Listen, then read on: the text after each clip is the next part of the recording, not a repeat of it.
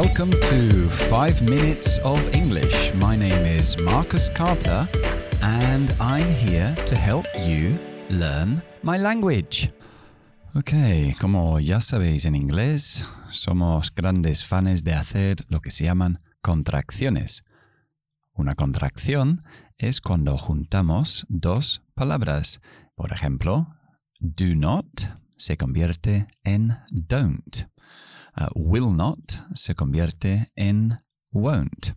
A veces incluso quitamos casi la palabra entera. Por ejemplo, I would, el condicional, se queda en I'd, I'd.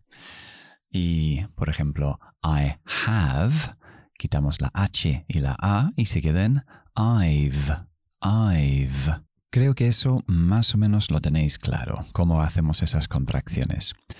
Hoy os quiero hablar de una forma de contraer que en realidad nunca lo he visto escrito, pero sí lo decimos. Se llaman doble contracciones. Ya para complicarlo un poquito más. Em, creo que sería difícil llegar al nivel de utilizar estas doble contracciones. Pero bueno, son interesantes saber que están ahí, que existen y que alguien lo puede utilizar en un momento dado y bueno, a lo mejor lo entiendes. Solo hay dos, además. Entonces lo que hacemos es la contracción de, ah, del futuro perfecto. O sea, I will have eaten, por ejemplo. En lugar de decir I will, podemos decir I'll.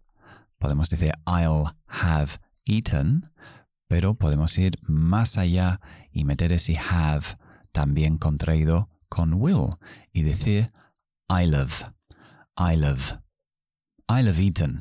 Habré comido. I love eaten. Bien, y el otro es igual, pero con el condicional.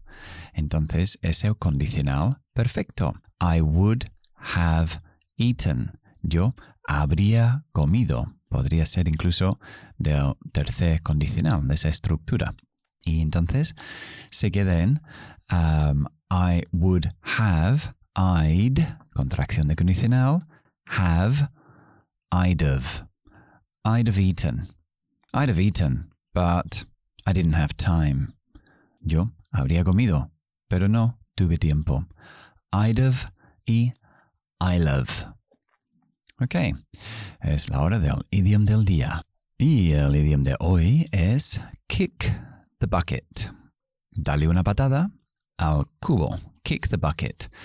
Y bueno, no es muy agradable, pero este es el, el idioma que significa morir de una forma informal, evidentemente. Entonces podemos decir, oh, have you heard about uh, Simon's grandfather? No, he kicked the bucket yesterday. Murió ayer. Recuerda que esto es un idioma muy informal. El verbo es to die o died, he died yesterday, o hay un verbo frasal que es pass away, he passed away yesterday falleció ayer. Ok, eso es todo por hoy. I hope you enjoyed the program y I'll see you soon. Bye bye.